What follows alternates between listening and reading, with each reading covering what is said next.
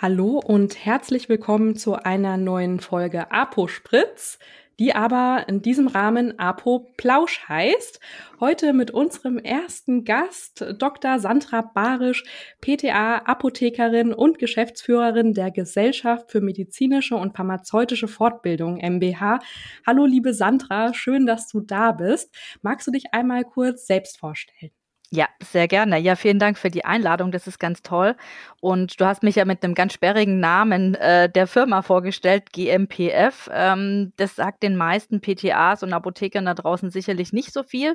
Aber was die meisten sicherlich kennen dürften, wäre der PTA-Channel. Das ist ja das Produkt, was wir als Gesellschaft betreiben und dessen Geschäftsführerin bin ich zusammen mit meinem Kollegen Martin Fischbach. Und darüber haben wir uns ja auch kennengelernt und ich freue mich total, dass ich euer erster Gast sein darf. Vielen Dank.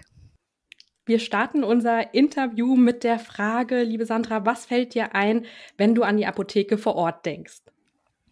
Apotheke vor Ort ist ein wichtiger Anlaufpunkt für alle unsere Patienten, die ähm, natürlich ein Problem haben, vielleicht zuerst zum Arzt zu gehen. Ja, mhm. ähm, dann ist es natürlich ein sehr niederschwelliges Angebot ähm, für alle ja, Eltern oder einfach auch Menschen, die nicht so viel, besonders viel Zeit haben. Und es ist einfach was, was komplett unersetzbar ist, weil niemand das kann, was wir in der Apotheke vor Ort können. Ich bin ja nun durch meinen ähm, Job beim PTA-Channel nicht äh, permanent und so viel in der Apotheke wie ihr, aber sehr, sehr regelmäßig. Und ähm, ich erlebe das immer wieder. Das ist einfach eine sehr, sehr befriedigende Tätigkeit in der Apotheke für mich ist. Lieferengpässe hin oder her.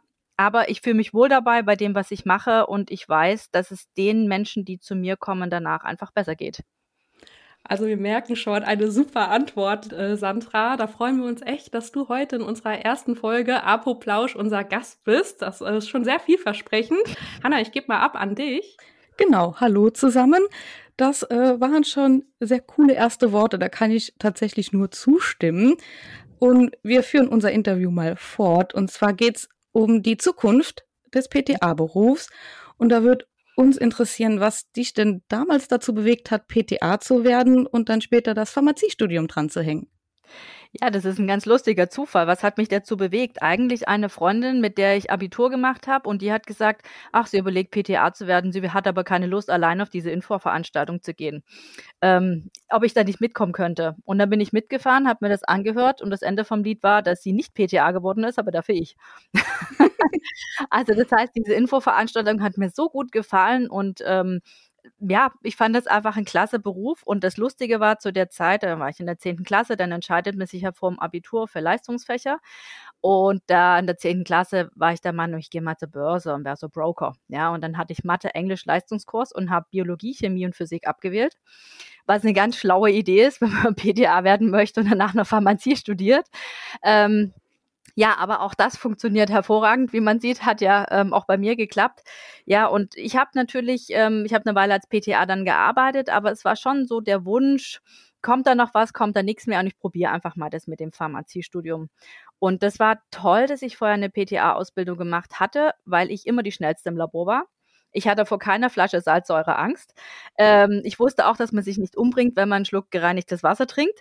Ähm, das sind alles so diese Berührungsängste, die normale Abiturienten haben, die hatte ich halt einfach alle nicht. Und das war natürlich klasse, weil ich dadurch zum einen viel mehr Erfahrung im Labor hatte, eher gehen durfte, weil ich eher fertig mit meinen Analysen war und dann halt viel mehr Zeit zum Lernen hatte.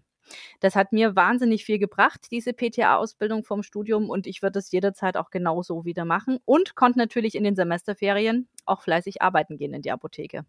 Ja, super. Und wie lange warst du vorher PTA, bevor du mit dem Studium angefangen hast?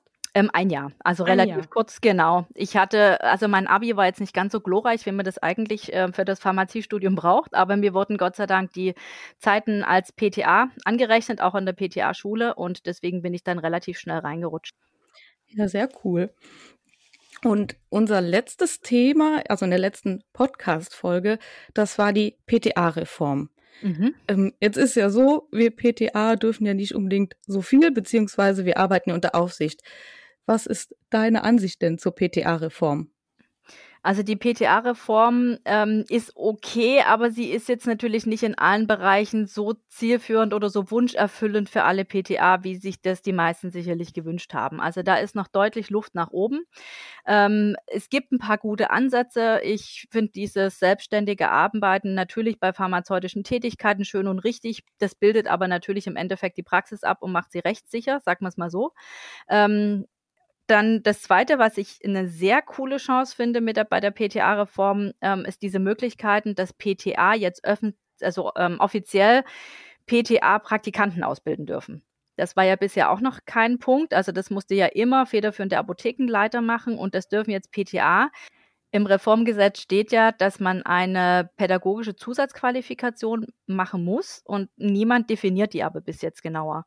Und genau das muss jetzt einfach geschehen, damit man im Prinzip sich als PTA vielleicht auch so eine Mittelstellung in der Apotheke dann erarbeiten kann, so als leitende Ausbildungs-PTA. Könnte ich mir total gut vorstellen. Ja, das ja, finde ich auch super. Ja gut, mhm. Hanna, dann sind wir uns ja schon einig an der Stelle, dass das ein toller Punkt ist in der Reform. Das stimmt. Dann machen wir mal weiter. Und zwar, du engagierst dich ja doch äh, ehrenamtlich auch beim LAV und der LAK Baden-Württemberg. Mhm. Ja. Warum? Was treibt dich an? Mich treibt eigentlich tatsächlich so dieses Übergeordnete an. Also ich finde das ähm, schön, wenn man in den Sachen fit ist, die man hauptsächlich macht, aber ich finde, man verliert häufig so das Große und Ganze ein bisschen aus dem Blick. Also so dieses Weiterentwickeln. Da sagt man sich dann häufig, naja, kann sich jemand anders drum kümmern. Oder wenn ich das, wenn ich mich jetzt dafür engagiere, ja, das interessiert sowieso keinen. Ist aber nicht so. Ja, also wenn viele Menschen zusammenkommen, die wirklich Interesse haben und das ist wirklich eine Verjüngung gewesen jetzt bei Kammer und Verband auch in Baden-Württemberg und ähm, das heißt jetzt nicht, dass die Älteren, die schon länger dabei sind, nicht mehr gebraucht werden, ganz und gar nicht, weil auf deren Erfahrung müssen wir unbedingt zurückblicken. Aber nichtsdestotrotz so ein bisschen frischer Wind und neuer Input ist einfach wichtig und ich mache es total gern. Ich gehe wirklich gern hin. Ich freue mich auch wirklich tierisch dass ich diese ganzen Menschen jetzt wieder in Präsenz sehen darf und nicht mehr nur wie die letzten drei Jahre in Online-Meetings. Und ich finde schon, dass wir einiges ähm, bewirkt haben. Also in Baden-Württemberg, die Kammer hat ein ganz tolles ähm, Konzept zum Thema ähm, Interesse, Interesse schüren für die PTA, PKA und Apothekerausbildung. Also so ein Ausbildungskonzept mit Werbe- und Marketingmaßnahmen und das macht einfach Spaß, ähm, ja, das mit zu begleiten.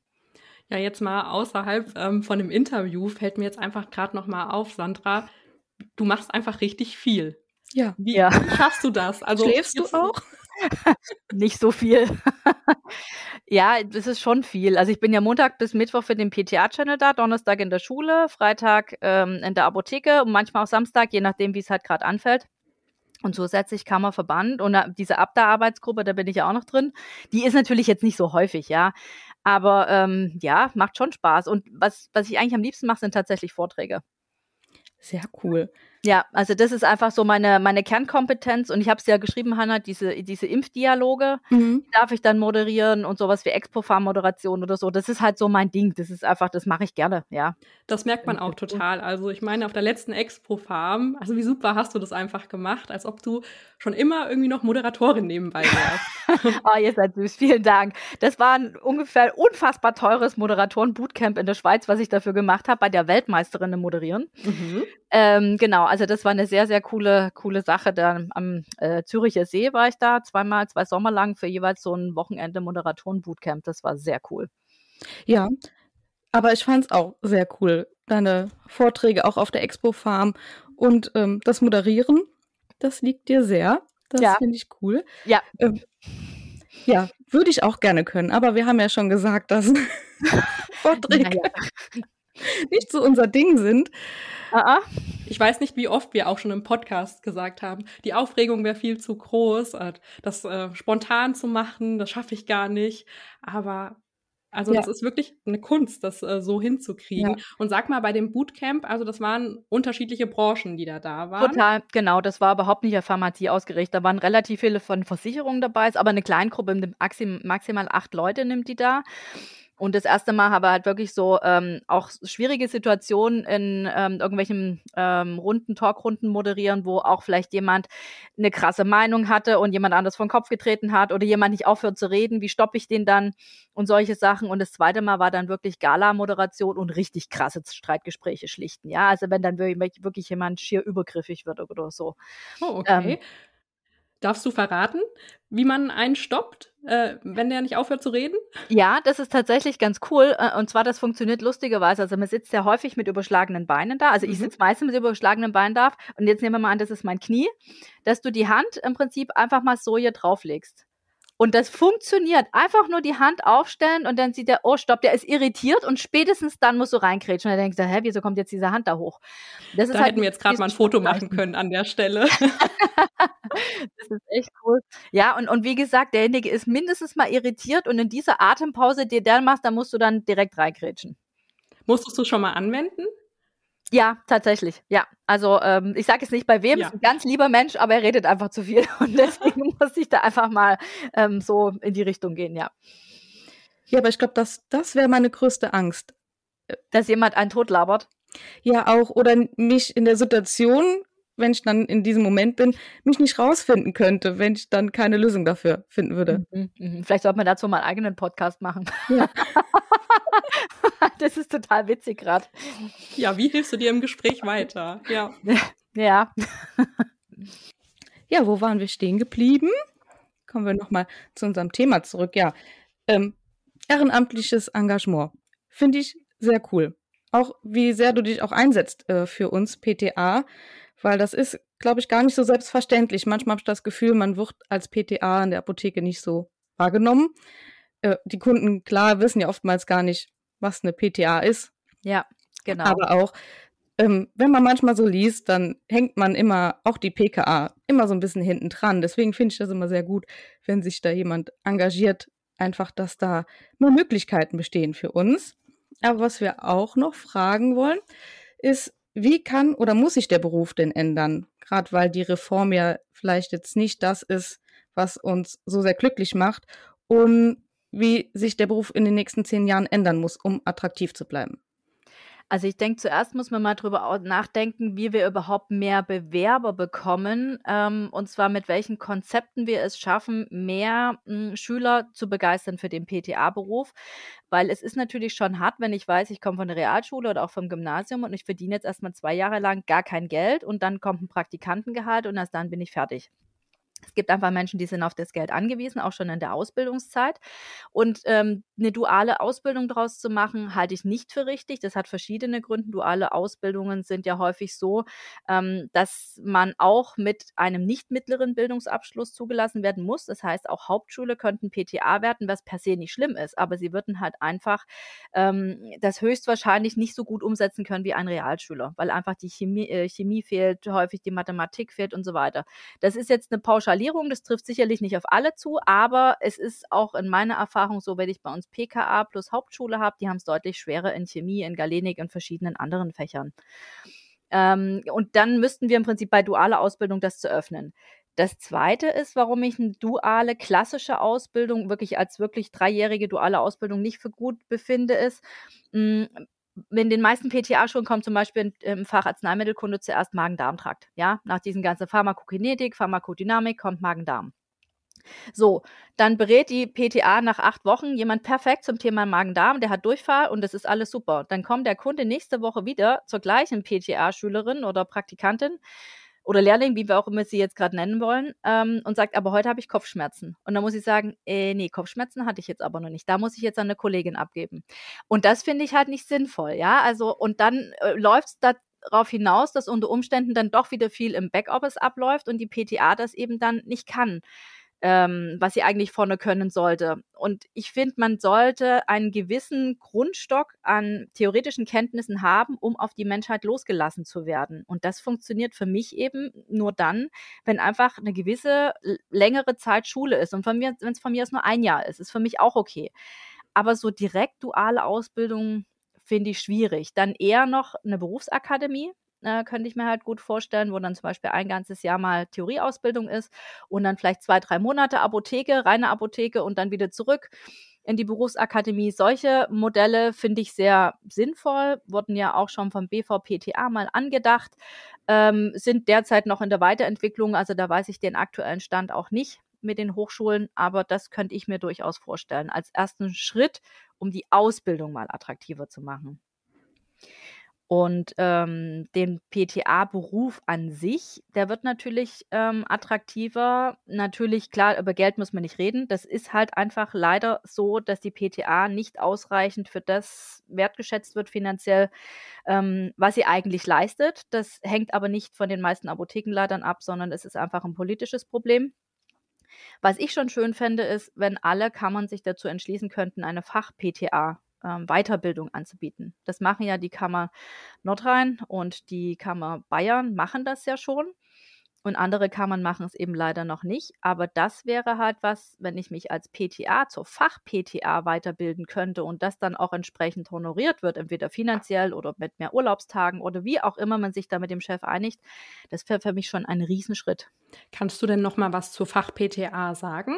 Mhm. Also zu den Inhalten? Ja, also Fach-PTA gibt es ähm, in verschiedenen Bereichen. Also es gibt die ähm, Homöopathie und Naturheilkunde, es gibt Fach-PTA für Dermopharmazie, es soll bald geben für Geriatrie, es gibt die Fach-PTA für Allgemeinpharmazie und wahrscheinlich habe ich noch zwei weitere vergessen.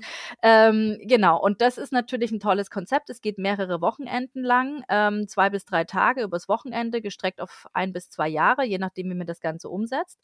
Ähm, das kostet auch was. Das kostet so roundabout 1700 1900 Euro, aber in den meisten Bundesländern kann man sich mindestens 50 Prozent durch einen Bildungsgutschein wieder vom, vom Land zurückholen, sodass dann die Kosten für das, was man im Endeffekt hat, sehr erträglich sind.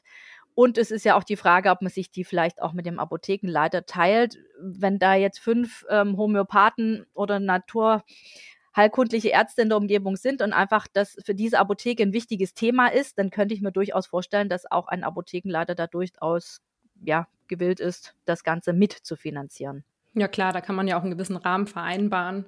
Und ja. ähm, dann ist das auch eine gute Möglichkeit eben. Ja. Ja, genau. Und das ist halt satzungsgemäß für die meisten Kammern schwierig, weil in den Kammersatzungen oder beziehungsweise im Heilberufe-Kammergesetz steht, dass die Apothekerkammer für die Weiterbildung ihrer Mitglieder, und das sind nun mal die Apotheker und Apothekerinnen, zuständig ist. Und manche Kammern haben das eben aufs pharmazeutische Personal ausgeweitet. Und daran hängt das Ganze, dass einfach viele Kammern das gar nicht dürfen, diese Fach-PTA-Weiterbildung ähm, anzubieten. Und die müssten dann erst das Heil Heilmittel, äh, Heilberufe Kammergesetz ändern lassen. Und das ist natürlich ein ziemlich langer Weg.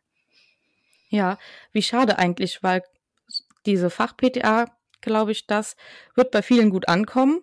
Mhm. Ja. Was das Ganze auch attraktiver macht. Also ja. ich finde ja, sowas genau. auch immer super interessant. Und da hat man auch so ein bisschen Ansporn. Finde ich auch, machen, genau, sich weiterzuentwickeln. So genau, man hat einen neuen Titel, man hat ein neues Ziel, das ist irgendwie was Langfristiges, ja, wo ich was drauf aufbauen kann. Und ich lerne auch noch mal ein bisschen wissenschaftliches Arbeiten, recherchieren, dann schreibt man eine kleine Arbeit, hat noch mal eine Prüfung dazu. Das ist einfach was, ähm, wo man dann halt auch nicht so diesen Alltag dann nur hat, sondern wirklich ein gerade gerichtetes Ziel. Das Gute an der Sache ist ja immerhin noch, also um jetzt nicht nur zu sagen, das machen die anderen Kammer alle nicht, sondern man kann sich natürlich egal aus welchem Kammerbezirk kommend, bei den beiden Kammern, die es schon machen, ähm, anmelden. Und das wird genauso natürlich, werden die Anmeldungen akzeptiert. Und die, viele Sachen sind ja wahrscheinlich auch weiterhin online. Corona hat es gezeigt, funktioniert ja ganz gut. Und dann muss ich halt da ein paar Mal hinfahren und dann habe ich halt vielleicht mal eine weitere Strecke. Aber das erweitert ja auch meinen Horizont. Das ist doch toll, sich ein nettes Hotel zu nehmen und dann auch einfach mal ein bisschen die Stadt kennenzulernen. Also man muss da, glaube ich, einfach für sich selber ein Event-Feeling draus machen und dann passt es. Genau, und vor allem trifft man da ja auch PTA, die dieselben Interessen haben und da ja. kann man sich einfach gut austauschen und das lohnt sich auch. Und oft hat man da ja auch noch Kontakte fürs Leben, wo man ja. immer noch mal wieder äh, drauf zurückgreift. Also das finde ich super bei so Veranstaltungen. Ja, genau. Diese, diese Gruppen bleiben dann häufig ja dann auch mit Chatgruppen dann noch bestehen, dass man sich dann weiterhin austauscht. Und ja, man lernt ja, wie gesagt, dann nicht nur für die Apotheke, man lernt neue Menschen kennen. Und ähm, ja, also ich kann das wirklich jedem nur empfehlen. Und ich habe mit den Kammern ja auch schon deswegen gesprochen. Das hatte ich ja auch bei der Expo Farm schon mal vorgestellt, das Thema. Und die freuen sich wirklich über jede Bewerbung aus jedem Bundesland. Also von daher einfach ran in den Speck. Genau, weil es ist auch oft so, das liest man auch in verschiedenen PTA-Foren, sag ich mal, oder in verschiedenen Chats, dass viele sagen, ja, jetzt habe ich die PTA-Ausbildung und das ist sowas wie eine Endstation. Mhm. Oder es gibt keine Möglichkeiten mehr für mich. Ja, ja, genau, das ist schade.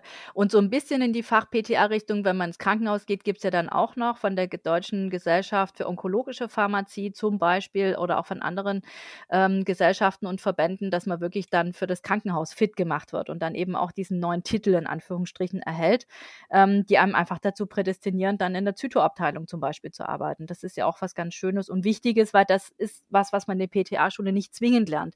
Wir bei uns in der PTA-Schule, an der, wo ich auch unterrichte, wir haben tatsächlich eine Zyto AG. Wir haben wirklich einen Reinraum mit Laminar Airflow Box und so weiter und bieten das Ganze als AG an, als mehrtägige, ähm, so dass sie das so ein bisschen fit sind fürs Krankenhaus. Wir simulieren natürlich die Zytos, also es sind keine echten Wirkstoffe, sondern Farbstoffe.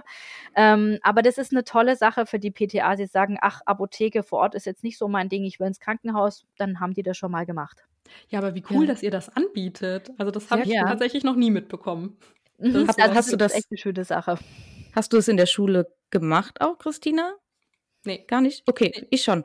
Ach so, okay, also, also vielleicht ist es auch total normal, ich habe es noch nicht mitgekriegt. Also es, es war jetzt keine AG, sondern es war quasi ein Labortag und dann wurden wir in zwei Gruppen geteilt und dann durfte auch jeder, waren wir dann zwei Teams und jeder durfte es dann einmal machen.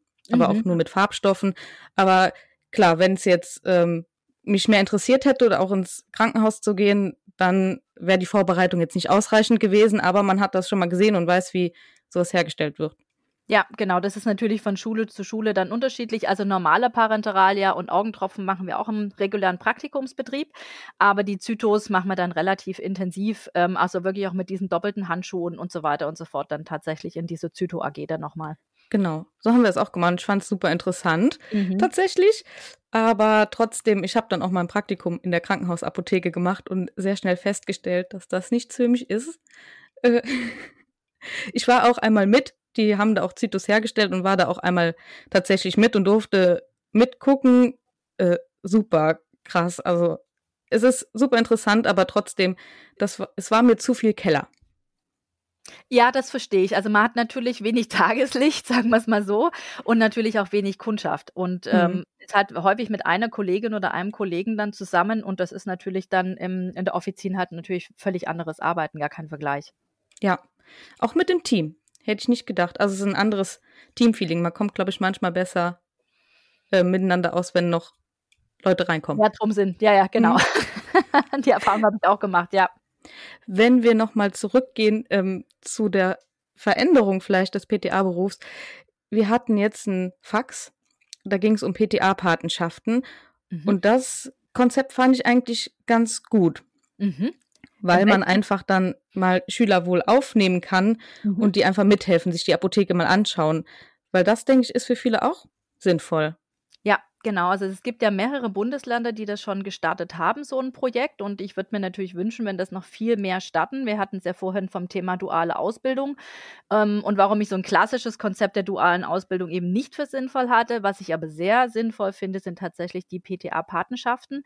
Ähm, das soll ja so ablaufen, dass man tatsächlich äh, ganz klassisch die ähm, theoretische Ausbildung an der PTA-Schule macht und dann aber schon möglichst von Anfang an eine Patenapotheke an die Seite gestellt bekommt, die man sich ähm, natürlich auch selber aussuchen kann und die Patenschaftsapotheken dann auch sagen, ja, ich bin eine, du kannst zu mir kommen und ähm, so dass man sich eben nicht erst im Praktikum kennenlernt oder während dieses vierwöchigen Praktikums und dann eben dauerhaft natürlich im besten Fall immer anknüpfend an den Unterricht, den man hat, ja, also die Themen, die man im Unterricht bespricht, auch das in der Apotheke gezeigt bekommt. Also wenn ich in Chemie mit Elementen anfange und chemischen Verbindungen, dass ich dann halt mit den PTAs dann in den Keller gehe und sage, so, das ist unser Chemikaliensatz und dann kannst du mal sehen, das ist eine Verbindung, das ist ein Element ähm, und das unterscheidet das Ganze. Also, dass man die wirklich von Anfang an so ein bisschen an die Hand nimmt, weil häufig lernt man in der PTA-Schule Sachen und denkt mir so, ähm, wozu genau brauche ich die jetzt in der Apotheke? Aber so ganz unwichtig sind sie dann vielleicht doch nicht. Und wenn man das sofort verknüpfen kann und sagen, ach so, Eisen braucht man tatsächlich für irgendwelche Nachweise, dann ist das doch irgendwie was, was ganz Schönes. Und deswegen halte ich diese Patenschaften für sehr sinnvoll und wichtig, insbesondere wie gesagt, wenn sie auf den Lehrplan abgestimmt sind und die Apotheken auch wissen, wann die Schüler in der Schule welchen Unterrichtsstoff durchnehmen, um dann halt auch entsprechend sich in der Apotheke drauf einstellen zu können und einfach dieses Kennenlernen und dieses einfach mal aushelfen kommen, wenn man halt Ferien hat oder am Samstag oder so, einfach dieses Apothekenfeeling mal kennenzulernen außerhalb der vier Wochen. Jetzt frage ja. ich mich gerade, wann ist dieses Fax an mir vorbeigegangen? Ja, aber vergiss nicht, wir sind wieder zwei unterschiedliche Bundesländer. Okay. Genau. Welches Bundesland bist du denn, Hanna? Äh, Rheinland-Pfalz. Ah, okay, genau. Die, das macht der Apothekerverband Rheinland-Pfalz, richtig? Genau. Genau, also das ähm, habe ich neulich auch gehört, dass die, also es war vor wahrscheinlich so vier Wochen ganz grob, oder? Genau. Auge. Genau, da haben die das ähm, auf den Weg gebracht und das finde ich wirklich ein super Konzept und ich freue mich und hoffe, dass das ganz viele weitere Bundesländer umsetzen, weil es einfach wirklich wichtig ist. Ja, weil man dann erstens mal hat man sowieso Fachkräftemangel mhm. und so hat man dann auch doch schon mal vielleicht eine PTA an der Hand, die nach der Ausbildung auch bleibt. Ja, ja, auf jeden Fall. Und halt einfach diese, diese Anlaufschwierigkeiten hat während des Praktikums dann nicht hat. Also, dass man die mhm. dann auch wirklich vor allem nach ihren Fähigkeiten und Kenntnissen sofort dann einsetzen kann, weil die sich in der Apotheke einfach schon auskennt und nicht erstmal vier Wochen Orientierungsunterricht in der Apotheke braucht, sondern sie weiß einfach schon, wo was ist, ja, und wie der Hase läuft. Ja, genau, einfach, wie funktioniert die Apotheke und dass Ja. man da ein bisschen äh, schon mal reinkommt. Ja, genau. Also das ähm, steht auch auf meiner To-Do-Liste irgendwo ganz oben, dieses ähm, Thema noch so ein bisschen zu forcieren. Ja, in welchem Gremium auch immer. Ja, sehr gut, weil ich glaube, das kommt gut an. Ja. Also ich finde diesen Antrieb dahinter einfach so bewundernswert. Ich muss es einfach nochmal sagen, tatsächlich, dass du da ähm, so dahinter bist für alle PTA. Also einfach nochmal an der Stelle richtig cool von dir, dass du das machst. Ja, Und vielen Dank. Ich freue mich auch darüber zu hören. Und ich glaube, das können wir auch nochmal aufgreifen, Hanna, oder? Zu der Patenschaft. Ja. Also auf jeden Fall ähm, muss das rausgetragen werden, dass das eine super Sache wird. Ja, dass das einfach so viele wie möglich mitmachen. Ja, genau.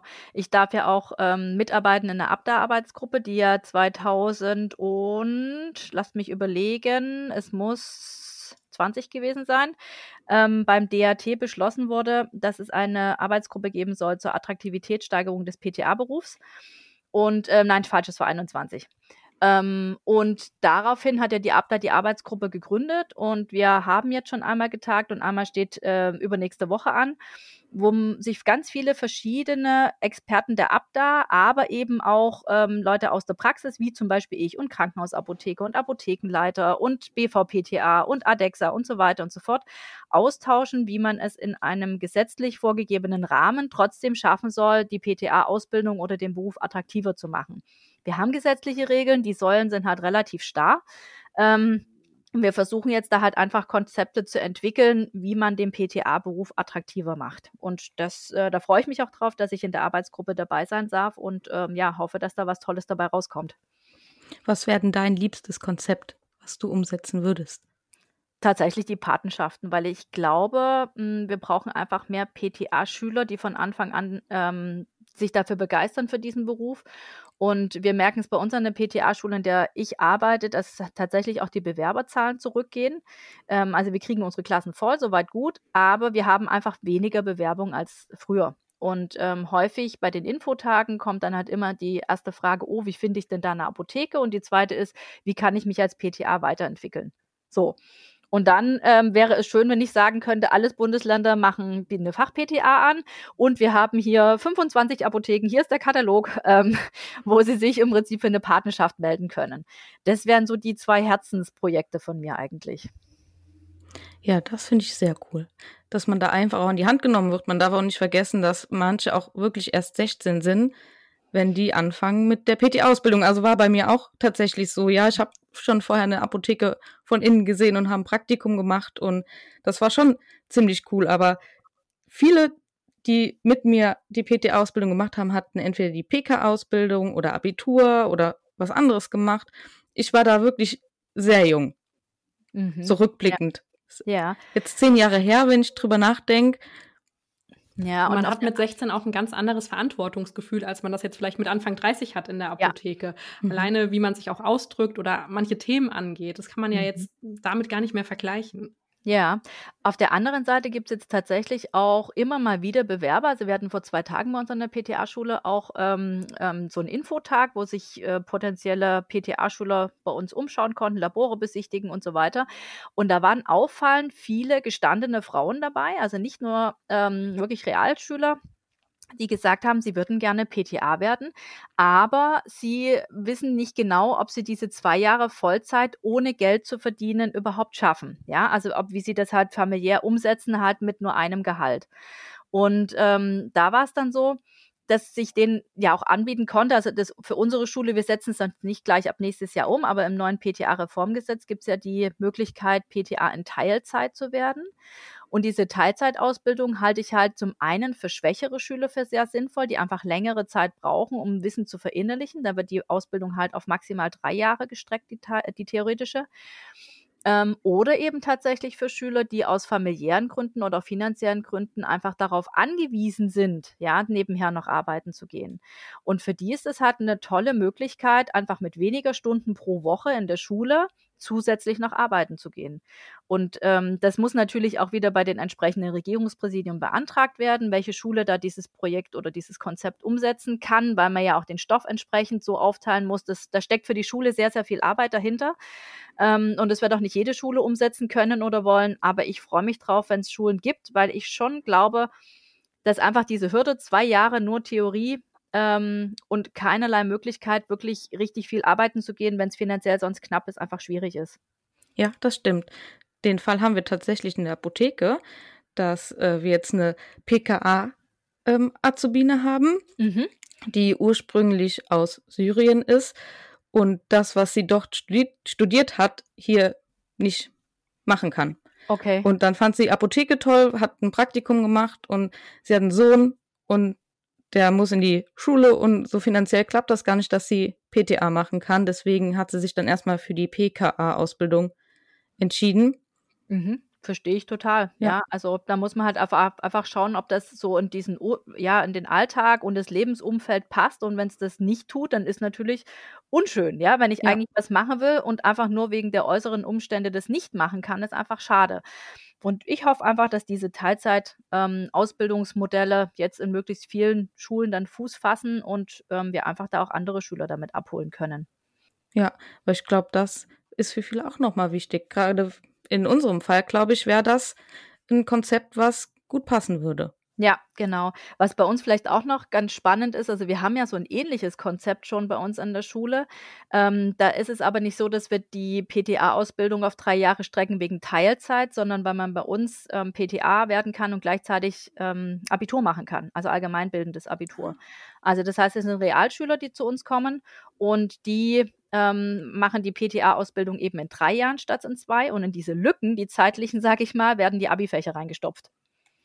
Und dann machen die nach drei Jahren Abitur, gehen dann ein halbes Jahr in die Apotheke und dann haben die praktisch halt in 13 Schuljahren, wie auf jedem anderen naturwissenschaftlichen Gymnasium, nicht nur einfach einen Fachzweig, so sozialpädagogisches Gymnasium oder so gemacht oder betriebswirtschaftliches, sondern die haben dann eine echte PTA-Ausbildung hinten dran. Und das ist einmalig in Deutschland, das ist ein Pilotprojekt, ähm, seit mehreren Jahren mittlerweile.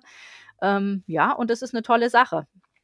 Das ist ja cool. Das klappt ich gut. Das richtig gut. Ja, also es klappt gut, genau, also wirklich, wirklich gut. Und ähm, manche von denen gehen dann in die Apotheke, andere sagen, ich habe das eigentlich eh nur gemacht, weil ich danach Pharmazie studieren will und wollte trotzdem aber schon den Beruf vorher erlernt haben. Also es ist eigentlich, ähm, kann man es ja fast nicht besser machen. Auf dem allgemeinbildenden Gymnasium hat man 13 Jahre Unterricht, Unterricht, Unterricht, ja, also ganz klassisch allgemeinbildendes Gymnasium. Und bei uns schafft man exakt der gleichen Zeit die PTA-Ausbildung gleich noch mit.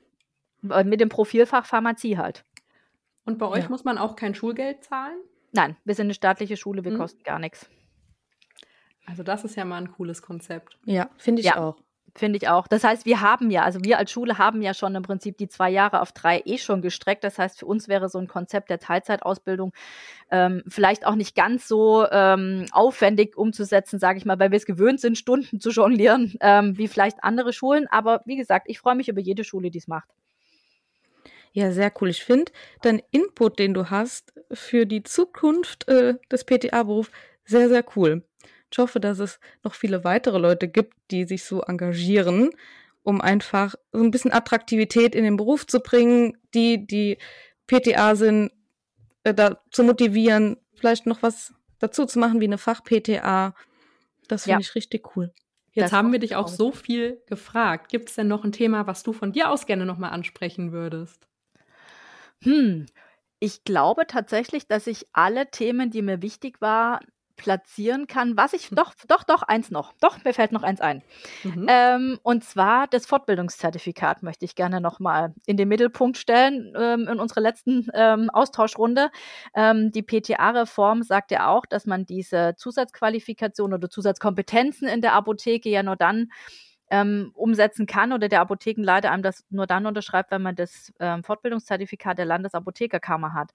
Und das ist natürlich schon auch was, was sehr wichtig ist. Das heißt, da kann ich nur sagen, ganz, ganz viele Fortbildungen machen, die 100 Punkte sammeln. Also 100 sind es in Baden-Württemberg. Ich weiß nicht, wie viele das in anderen Bundesländern dann sind. Ähm, und da wirklich echt am Ball bleiben. Und es ist so, so wichtig, diese stetige Fortbildung, jetzt mal von der Weiterbildung in einem bestimmten Fachbereich mal abgesehen, dass ich da wirklich jeden nur dazu motivieren kann. Klar braucht man immer noch für die Kompetenzerweiterung die Zustimmung des Apothekenleiters, aber es ist ja klar, wenn der merkt, man meldet sich fort, dann wird er deutlich eher gewillt sein, auch diese Kompetenzerweiterung weiterzugeben. Ja, ganz klar. Wenn der halt merkt, jemand war seit drei Jahren nicht mehr auf irgendeine Fortbildung, dann, hm, ja, vielleicht ist das dann auch kritisch für den Apothekenleiter. Ja, es ist einfach so, wenn man sich dafür entscheidet, PTA zu sein, unabhängig jetzt, sage ich mal, von Punkten, muss man sich stetig fort- und weiterbilden. Ja. Also das ist kein Beruf, der irgendwie stehen bleibt. Genau das Lästige ist halt leider das Sammeln der Zertifikate, so geht es mir ja auch. Ähm, ja, dass ich dann auch denke, ach ja, so langsam könnte ich das mal einreichen. Also die Punkte hätte ich durchaus zusammen, aber ich bin dann halt auch so ein bisschen nachlässig, muss ich ja mhm. ehrlich sagen, das da schön aufbereitet zu haben auf meine Festplatte, dass ich das mit einem Schwung mal zur Kammer schicken könnte. Aber so sollte es nicht sein. Also da einfach wirklich raushauen und dieses Zertifikat sichern. Vielleicht gibt es später auch mal einen anderen Weg, das zu digitalisieren und zu sammeln, um das einfacher weiterzureichen. Wer weiß. Ja, also ist auch noch passiert. Manche Kammern machen es ja schon, wenn man bei der Kammer sich dann anmeldet und die Fortbildung auch über die Plattform anmeldet, dann werden die Punkte automatisch gesammelt. Nur wenn man jetzt externe Fortbildung mhm. macht, dann muss man es halt einfach nachreichen. Ja, also ich sehe dann da in 15 Jahren sogar schon eine App für. Also ganz klar. Oh, da, da, da unterhalten wir uns dann nochmal drüber. Bin ich sofort dabei. Das finde ich total gut. Ja. Na, hoffentlich warten wir keine 15 Jahre auf die App. Ich meinte das schon jetzt ernst mit den 15 Ja, ich Jahren. weiß. Das kannst du mir schon glauben.